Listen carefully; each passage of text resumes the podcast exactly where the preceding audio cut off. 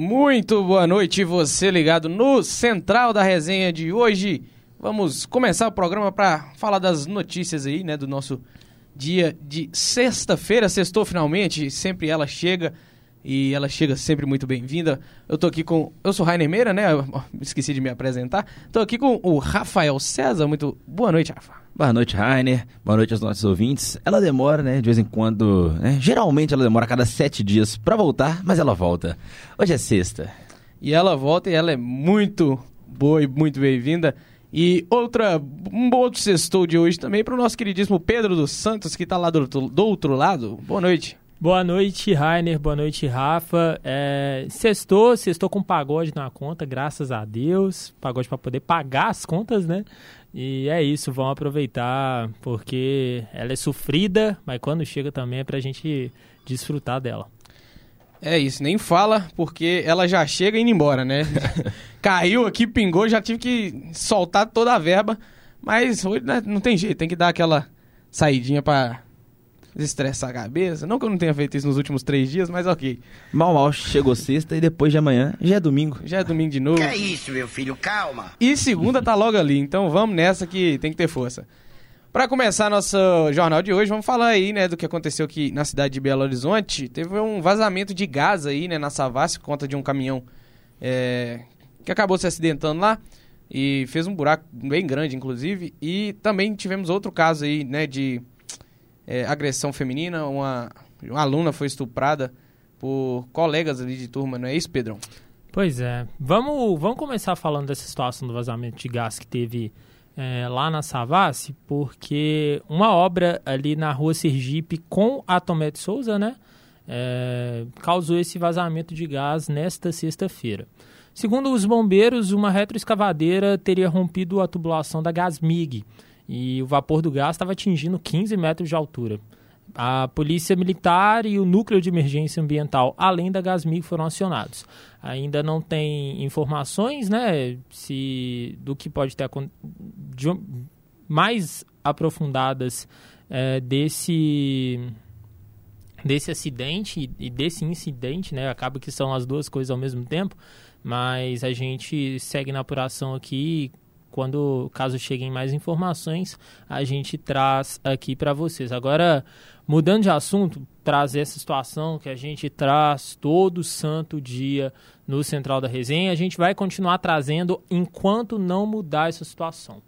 É, o pai de uma criança de 8 anos acionou a polícia militar na noite de quinta-feira, né, noite de ontem, depois que a filha relatou ter sido vítima de estupro por colegas da Escola Municipal Rui da Costa Val, no Jardim Felicidade, região norte aqui de BH. De acordo com a PM, a menina que ia e voltava para a aula sempre acompanhada pelo irmão de 12 anos, que também estuda lá, voltou sozinha ontem.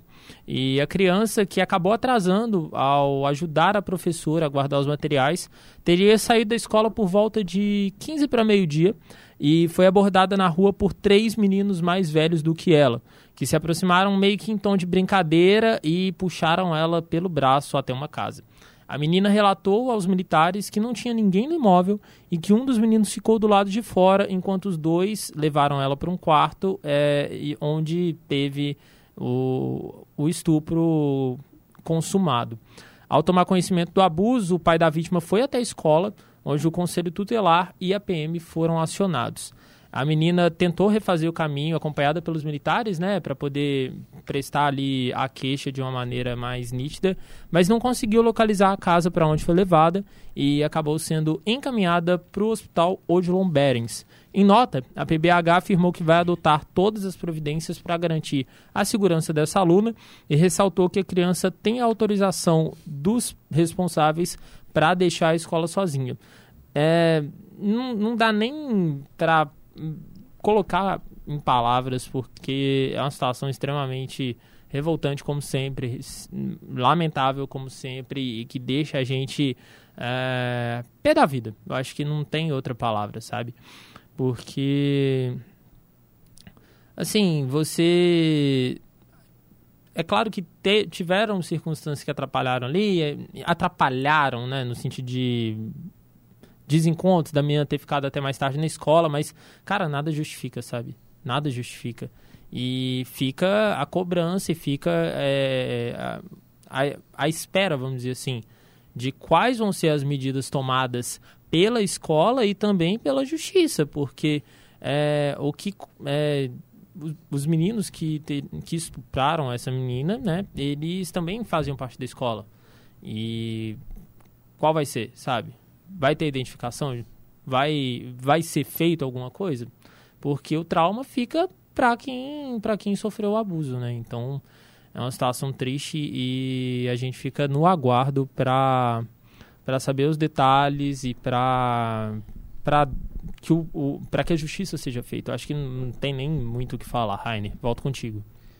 É, é uma situação aí bem complicada, como sempre, e a PBH fala que né, agora vai to tomar as previdências para garantir a segurança da garota, mas a segurança dela que já não existiu mais, né? Foi violado. Tinha total. que ter existido antes.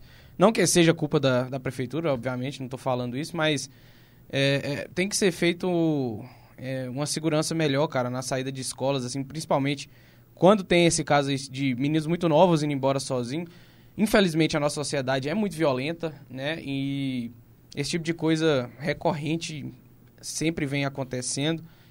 E, pô, cara, oito anos, sabe? Você não consegue nem mensurar o, a, o quão grande é um trauma, né, para uma criança dessa idade passar por isso, né? É complicado, né? O, hoje o perigo vem de todo lugar. Ele vem de dentro né, da família, da, da, das crianças, vem dos círculos sociais, vem do grupo de amigos, dentro da escola, um local que era para a criança estar tá se sentindo segura, estar tá se sentindo acolhida pela prefeitura, sentindo pelos professores, pelo corpo docente. A criança também ela é né, abusada, em casos outros que a gente vê até de professores. Até quando? Até quando a gente não vai ter políticas é, sociais, políticas públicas para conseguir dar segurança, principalmente para as crianças meninas? Então, realmente tem que ser feita uma maior educação, tem que ser feita maior penalizações para a gente poder começar a diminuir esses casos, porque realmente a gente não sabe onde está seguro. Todo local oferece perigo. Pois é, e acaba que fica muito acabando em pizza mesmo, sabe? Vai, tem o caso, aí leva cara pode até ser encaminhado, mas depois é solto. Aí o processo se arrasta por um longo tempo até lá. É, se for pegar, por exemplo, esse caso, é, a menina foi, foi, aconteceu com ela com oito. O caso vai se arrastar até ela ter 16, até ela ter 18, 20, 30 anos, sabe? E nada é feito. E, como o Rafael bem disse, sabe? O trauma que fica de um abuso é para sempre. Isso muda o, a psique, a forma como a menina vai enxergar a vida totalmente. E, assim, muda, muda nas escolhas, muda, é, muda na forma como ela vai enxergar a situação de a situação que ela vai, as decisões que ela vai tomar, a, a forma como ela vai olhar uma determinada situação, X ou Y, para onde que ela vai ou para onde que ela não vai. É, e, e, realmente, oito anos, sabe? Uma menina que, que devia continuar sonhando, continuar, sabe, é, a pureza da criança é literalmente violada. E você vê sonho, sonhos e, e, e a inocência dessa criança sendo destruída a troco de nada. É isso, fica aí nosso apelo, né, para que algumas medidas sejam tomadas, até porque o, os agressores são menores também, né, então tem essa questão ainda que aqui no Brasil não tem tanta punição. É, vamos esperar aí o desdobramento e que as autoridades responsáveis, como é, é, as autoridades responsáveis, né, tomem as previdências. Vamos agora passar, né, depois desse clima pesado, vamos passar para um clima que também é pesado. Vamos passar para a política. É, a retomada aí do horário eleitoral é marcado por alianças, né, e provocações. Quem conta mais para a gente é o Cauã Lucas. E hoje, no momento político econômico, a gente destaca as alianças e as trocas de farpas. O segundo turno está próximo, marcado para o dia 30. Lula e Bolsonaro têm focado na agenda desta semana na busca por apoiadores. A volta do horário eleitoral foi marcada pelo destaque de apoiadores que os candidatos têm recebido nos últimos dias, além de ambos terem feito duras críticas um ao outro e agradecerem os votos obtidos no primeiro turno. A última pesquisa IPEC, divulgada na quarta, aponta 51% para Luiz Inácio contra 45% de Jair Bolsonaro. Na primeira propaganda do segundo turno, Lula mencionou o apoio de Simone Tebet, do MDB. A senadora que disputou a presidência pela primeira vez recebeu 4,9 milhões de votos no primeiro turno. A propaganda de Lula também criticou a atuação de Bolsonaro durante a pandemia. O presidente Jair Bolsonaro, por sua vez, citou o apoio que tem recebido de governadores, parte que já o havia apoiado no primeiro turno e agora os que estão apoiando no segundo, e do jogador de futebol Neymar Júnior. Bolsonaro também criticou Lula e citou ações como a criação do Auxílio Brasil, a queda dos preços dos combustíveis e a redução do desemprego. Bolsonaro também abordou a eleição de parlamentares, afirmando que a formação do novo Congresso indica apoio de parte da população à sua candidatura. Cauã Lucas, a central da resenha. É isso, o cenário político voltando a ser pauta aqui né, no Brasil, porque a corrida presidencial está começando de novo e as pesquisas estão voltando também aí, as pesquisas que foram bem polêmicas, as do primeiro turno, né, perderam um pouquinho ali da credibilidade, porque erraram por muito, mas saiu, né, Datafolha, Ralf. Saiu, né? Saiu mais uma pesquisa Datafolha. Agora, no final né, da tarde dessa sexta-feira, é, segundo Datafolha, Lula tem 49% dos votos no segundo turno, enquanto Bolsonaro tem 44%. Quando a gente traduz esses votos para os votos válidos, né, Lula tem 53% e Bolsonaro 47%. Então, nesse cenário do, do Datafolha, Lula seria eleito no segundo turno. E um, um outro dado interessante também do, do Datafolha é a rejeição dos candidatos. Enquanto o presidente, né, o candidato a presidente pelo PL, o atual Jair Bolsonaro, tem 51% de rejeição, que é não votaria de jeito nenhum, enquanto o, o ex-presidente Lula tem 46%. Então, na nova pesquisa aí do Datafolha, né, teremos Lula como presidente do Brasil. É isso aí. É, essas pesquisas no, pelo menos as pesquisas aí de dados oficiais foram bem polêmicas né, do primeiro turno, porque algumas erraram muito feio para governo, para Senado. E até a, presidencial, né, a, a, porcentagem do Bolsonaro erraram por 10, 8 pontos. E teve uma pesquisa que era online que foi mais precisa. Que eu esqueci o nome agora da, da página, não, não sei se é a página um veículo, que fez essa pesquisa e, e os dados bateram mais. E isso mostra que talvez as pessoas tenham um pouco vergonha, talvez medo de dar sua opinião quando alguém questiona elas pessoalmente na internet, nem tanto, né?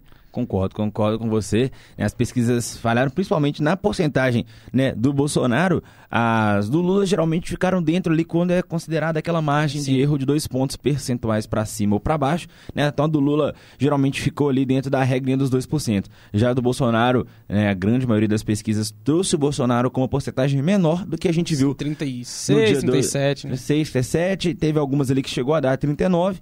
Então, né, o Bolsonaro com essa porcentagem menor, mas muito similar ao que a gente fechou no primeiro turno, né? Então, tá ali bem próximo ainda das intenções do amarrado que a gente teve. Isso aí, né? Agora tem esse de política, né? A gente que está tendo um período muito grande entre o primeiro turno e o segundo turno, né? Lembrando que o primeiro turno é no primeiro domingo de outubro e o segundo turno no último domingo. Como o nosso calendário deu primeiro domingo, dia 2 de outubro, a gente teve um período aí a gente vai ter um período muito grande para os candidatos ainda apresentarem novas propostas, trazerem novos votos e principalmente daqueles em dúvidas e dos que votaram nos outros candidatos, como a Simone, o Ciro, o Felipe né, e a Soraya. Então, é um tempo aí para a gente é, averiguar, para a gente prestar atenção nos candidatos, nas propostas e tomar a melhor decisão mais consciente possível. Sim, e tipo, vão ter aí quase um mês né, de, de campanha quase um mês eleitoral para o segundo turno. Cenário aí um pouco atípico. É, e como você disse, esses votos aí de outros candidatos, do, do pessoal que não votou, dos inadimplentes também, né? É, não sei se é essa palavra, que agora me fugiu a outra.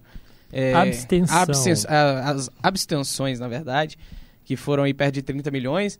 Então, vamos ver como é que se desembola é, esse cenário aí do segundo turno, porque a Tebet, né, já declarou apoio ao Lula, porque apoio ao Lula é, foi aquela coisa assim, né? É, o lado que o Bolsonaro está todo outro lado.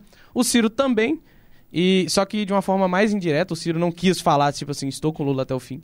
É, mas ele deu a entender que é, quer que seus eleitores votem contra o Bolsonaro. E o Bolsonaro, por sua vez, se alinhou ali ao Michel Temer, né? Acabou sendo uma coisa assim um pouco até surpreendente. E o Romeu Zema aqui em Minas Gerais, que foi um apoio talvez fundamental para o Bolsonaro vir a essas eleições em Minas, que a gente sabe como é que é importante vencer em Minas, né? Pois é. é lembrando que Minas é, é considerado um dos estados-chave e foi literalmente um espelho do que aconteceu na eleição presidencial, na, na eleição geral aqui no Brasil, né? É, o Bolsonaro que terminou com a tanto Bolsonaro quanto Lula, melhor dizendo, terminaram com o mesmo percentual, tanto em Minas quanto no Brasil.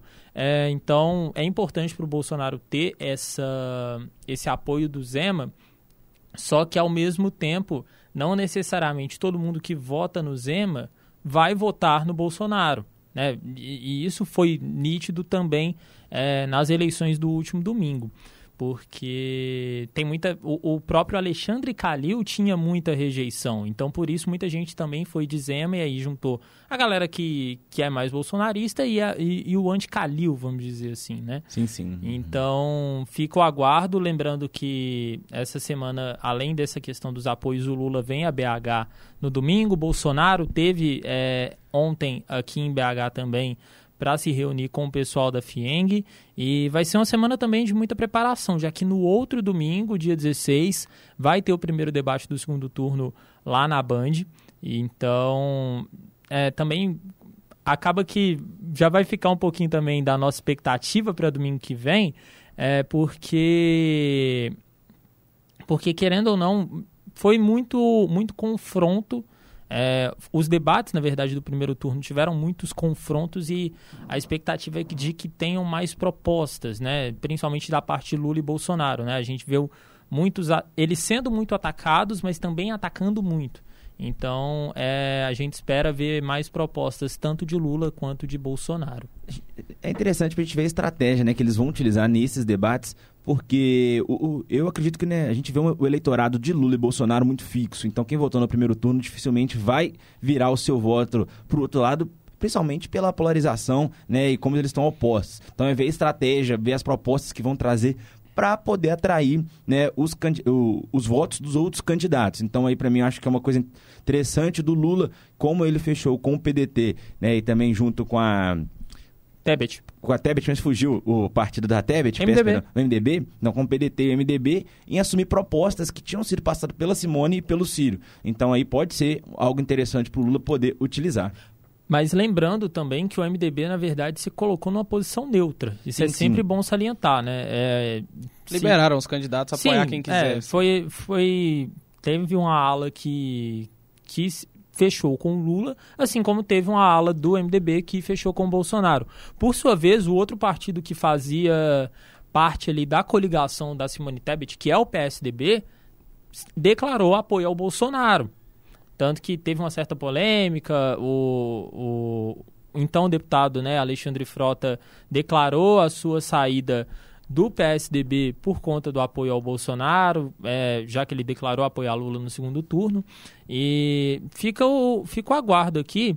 É, se vocês quiserem também, é, eu posso dar uma olhada na lista de apoios, né? Ou ah, acho que já depois deixa, né? Melhor deixar. É muita gente apoiando, sim, muita, muita gente coisa. apoiando um lado, é, outro outro. A gente tava falando de Minas, é, me, me lembrei aqui do o que contam, né, as lideranças de direita de Minas entrevista à Band News, eu me lembrei aqui que o Engler, né, o deputado estadual mais votado aqui de Minas, ele, ele é, mostrou umas contas né, que a direita vem fazendo aqui em Minas, que o Bolsonaro tende a ganhar pelo menos 2 milhões de votos, contando assim alguns que com certeza votarão nele, como né, quem votou no Felipe Dávila, provavelmente. É, ele expôs os dados lá e espera né, esse acréscimo de pelo menos 2 milhões de votos em Minas. Mas também tem os votos né, que irão para pro Lula. Muita gente em Minas votou na Tebet, muita gente votou no Ciro, então é, não acredito que só esses 2 milhões faça virar. Assim como muita gente também anulou, né, o voto... Sim, sim. As, muita gente anulou o voto, mesmo não tendo votado em nenhum dos dois. Sim, é, isso aí no segundo turno pode mudar também, mas é isso, vamos esperar para ver. Final do, do mês aí a gente tem essa definição e a gente sai desse cenário aí que ninguém aguenta mais, tá bem insuportável, essa é a verdade. Tá complicado toda essa tensão política e né, esse período violento que estamos vivendo, infelizmente. Agora vamos falar de coisa boa, vamos passar para a cultura, Bora. porque a agendinha cultural do nosso final de semana aqui em BH, e eu tô sabendo que BH vai presentear os Belo Horizontinos aí com um fim de semana bem cheio, tô certo, Verônica Lorena? Pois é, Rainer, se tem uma coisa que Belo Horizontino não pode reclamar é da variedade de eventos que Belo Horizonte sempre presenteia o mineiro aí com a variedade, né, no final de semana. Então vamos aí para nossa agenda cultural. Esse final de semana teremos o Experimente, que é o aniversário da maior feira de cervejas artesanais de Minas Gerais.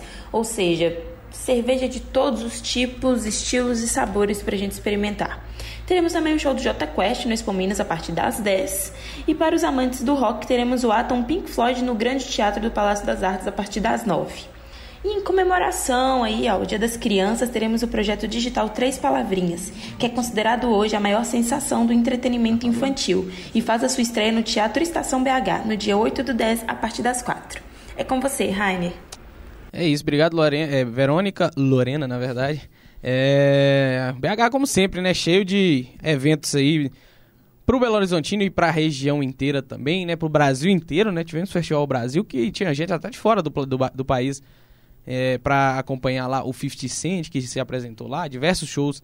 E não falta entretenimento aqui em BH, né? Temos os pontos que nunca, nunca falham para quem quer aproveitar a Noite Boêmia de Belo Horizonte, né? Temos Santa Teresa, Sapucaí, a região ali do Maleta, da Savassi, então... Mercado Novo. Mercado Novo. Então, o que não falta pro Belo Horizontino é aproveitar. E também temos o show, né, do Gilberto Gil, que vai fazer essa coletânea de shows aqui em Belo Horizonte durante esse final de semana. Quem está fazendo um gancho com política, existem né, boatos na internet que ele pode aparecer no comício do Lula no domingo também. Então aí a cultura mexendo junto com a política. É, tudo mexe, né? É, o ser humano é politizado, não importa o lugar. Mas pra gente se divertir, tem lugar demais.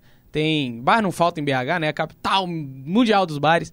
Então, vamos todo mundo entrar nesse final de semana aí com bastante leveza. Sexta-feirinha daquelas, sabadão também. Domingão é pra dar aquela descansada também, que ninguém é de ferro, né? assistir um NFL, assistir um futebol brasileiro, um... uma Premier League também, né? Voltando aí depois da data FIFA, né? Então, é isso. Falando em Premier League, em futebol, bora puxar pro nosso esportezão, querido? Vamos lá. E o esporte é com o meu amigo Rafael César. Vamos lá, Henry, vamos falar daquilo que todo brasileiro gosta, nem que seja no fundinho do seu coração. Falar do nosso esporte querido, nossa bola das bolas mais antigas, preta e branca, quadriculada. Vamos falar aqui do Cruzeirão, né? Já com acesso garantido, título garantido, tá só em festa lá da Azul da Lagoa, só tem a comemorar pelo ano de 2022. E quem traz as notícias pra gente do Cruzeiro é a repórter Lavínia Fernandes. Muito boa noite, Rafael, e boa noite a todos que estão nos ouvindo. Bora falar do lado azul da Lagoa? Um dia tranquilo, um começo de final de semana tranquilo, para domingo uma, um grande confronto. Mas com surpresas.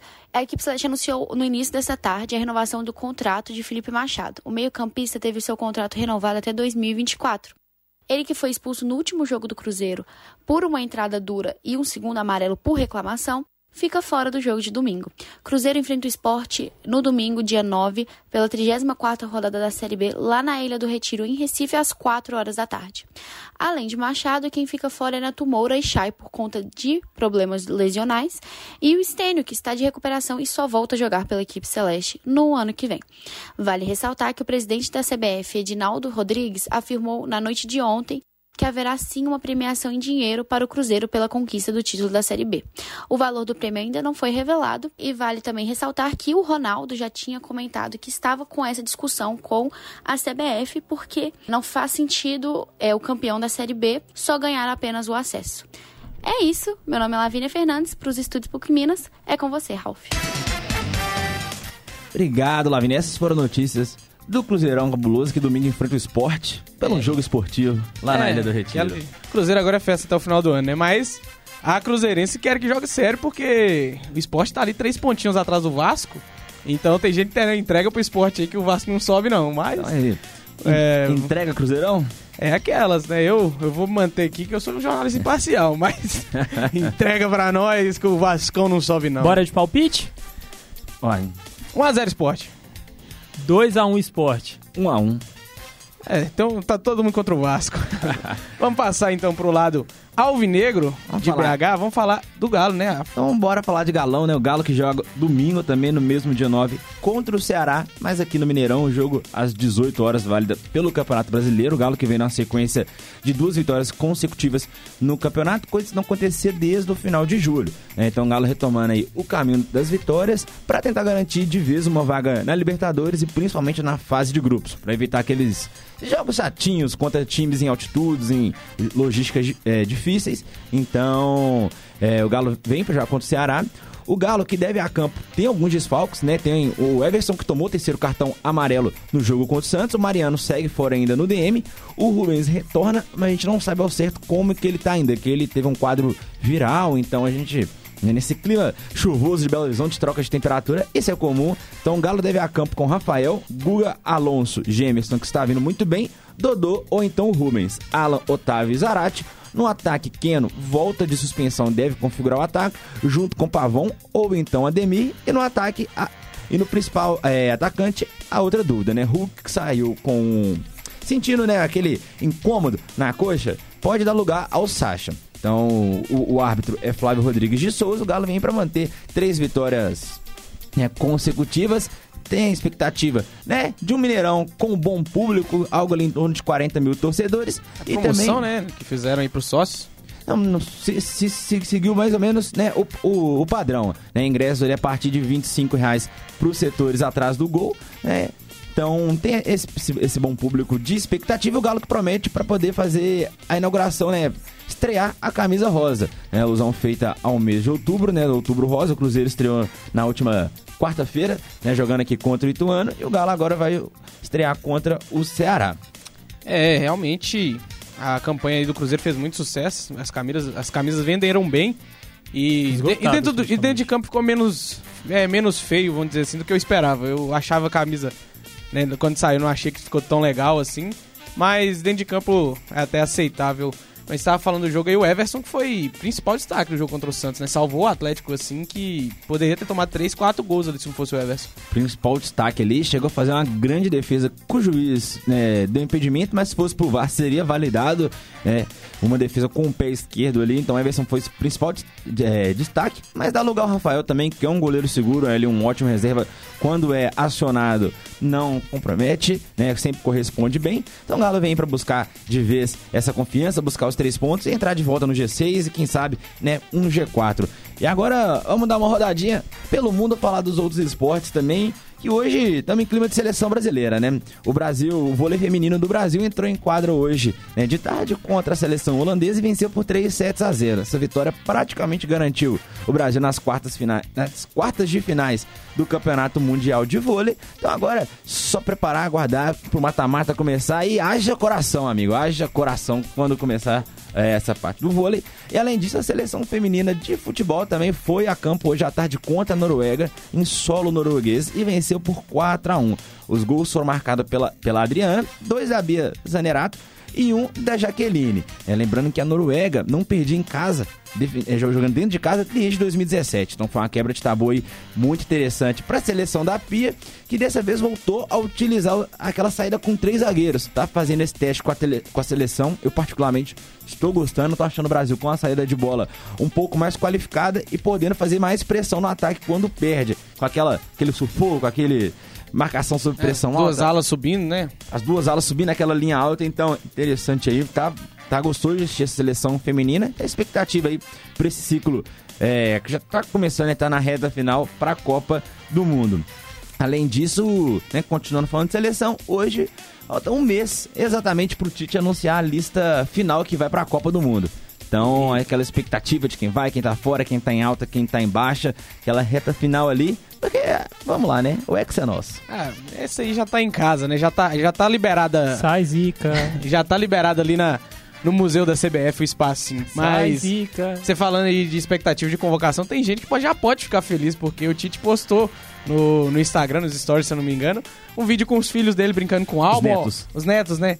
É, esse aqui tá convocado, esse aqui não tá convocado. Então, o que eu me lembro aqui, Ederson, Alisson, Alexandro e... Foi esses três que eu vi Foram também. os três. Foi os três. Então, Não- Alexandre aí, ó, pode comemorar que ele era um que era, talvez era dúvida ali. Acredito, todo mundo acredita que ele vai, mas temos outros laterais esquerdos na, co- na, corrida, na, corrida, né? também. Então, é, para quem não viu, foi um, um, vídeo que acabou saindo, né? Acabou meio que vazado ali pelo Tite, pelos seus familiares e né, já tá na internet. A gente sabe que entra na internet não sai mais, o Tite meio que confirmando, já que Alisson Ederson e o Alexandre estariam na Copa. O Tite estava ali analisando com os netos o álbum, né, de figurinhas, e ao ver as fotos ali com os netos, brincou, tá em aguardar, né, faltando um mês aí pra Copa. E uma coisa que você gosta só um pouquinho, né, Ryan? Esse final de semana tem Fórmula 1. É isso, GP de Suzuka, né? Petsuzuka no Japão, pro fã de Fórmula 1 como você, vai ter que fazer um sacrifíciozinho, né? Domingo a corrida é às duas horas da manhã. É complicado. Então, para quem gosta, vai ter que tomar ali um cafezinho, um energético, vai ter que segurar as pontas para conseguir assistir a corrida. Ou vai virar do rolê, né? Ou vai direto do rolê, sai sábado ali um pouquinho mais cedo, né? Do, dos bares de Belo Horizonte, para poder acompanhar a, a corrida do Japão. É, e, mas é aquela coisa, né? É, é ruim para quem tá do lado de cá, mas para quem tá do lado de lá, que sempre tem que ver corrida nesse tipo de horário, na, na Ásia principalmente, na Austrália, para eles tá uma maravilha.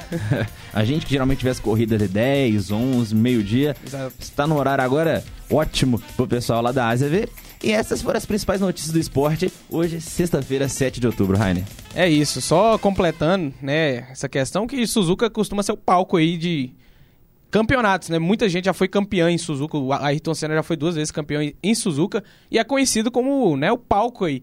É a corrida dos campeões, a corrida de Suzuka. Então, Max Verstappen pode concretizar e ser mais um a colocar seu nome aí no o hall de campeões de Suzuka. Era isso que eu ia te perguntar.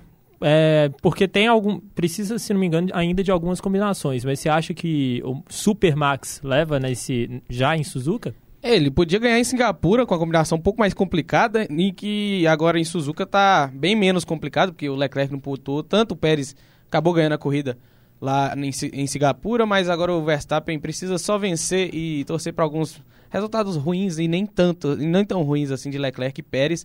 Então, o título já é do Supermax e tomara que seja de Suzuka para coroar ele que é um gigante, um grande piloto e tem tudo para entrar na história da Fórmula 1.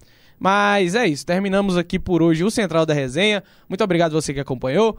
É, tenham sempre um bom dia. Só se lembrem aí de ir no nosso Instagram, acompanhar lá, né, o Central da Resenha no Instagram, porque semana que vem a gente não vai ter programa é, do Central aqui em nenhum dia, porque feriado, né? E nós não vamos ter aula aqui semana que vem. Então também o laboratório vai estar fechado, então não vai Ele ter programa. Gosta. E feriadinho é sempre bom, né? Então acompanhe no Instagram que a gente vai postar bastante coisa lá, em vez de trazer aqui ao vivo para vocês. E é isso. O programa de hoje foi apresentado por mim. É... tivemos aí a operação do nosso querido Pedro Santos, Rafael César aqui comigo, a produção também com Regina Moraes, Verônica Lorena, Lavínia Fernandes e a operando a mesa, como eu já disse, Pedro dos Santos. A coordenação é de Getúlio Nuremberg e tenham todos uma excelente noite e um final de semana maravilhoso.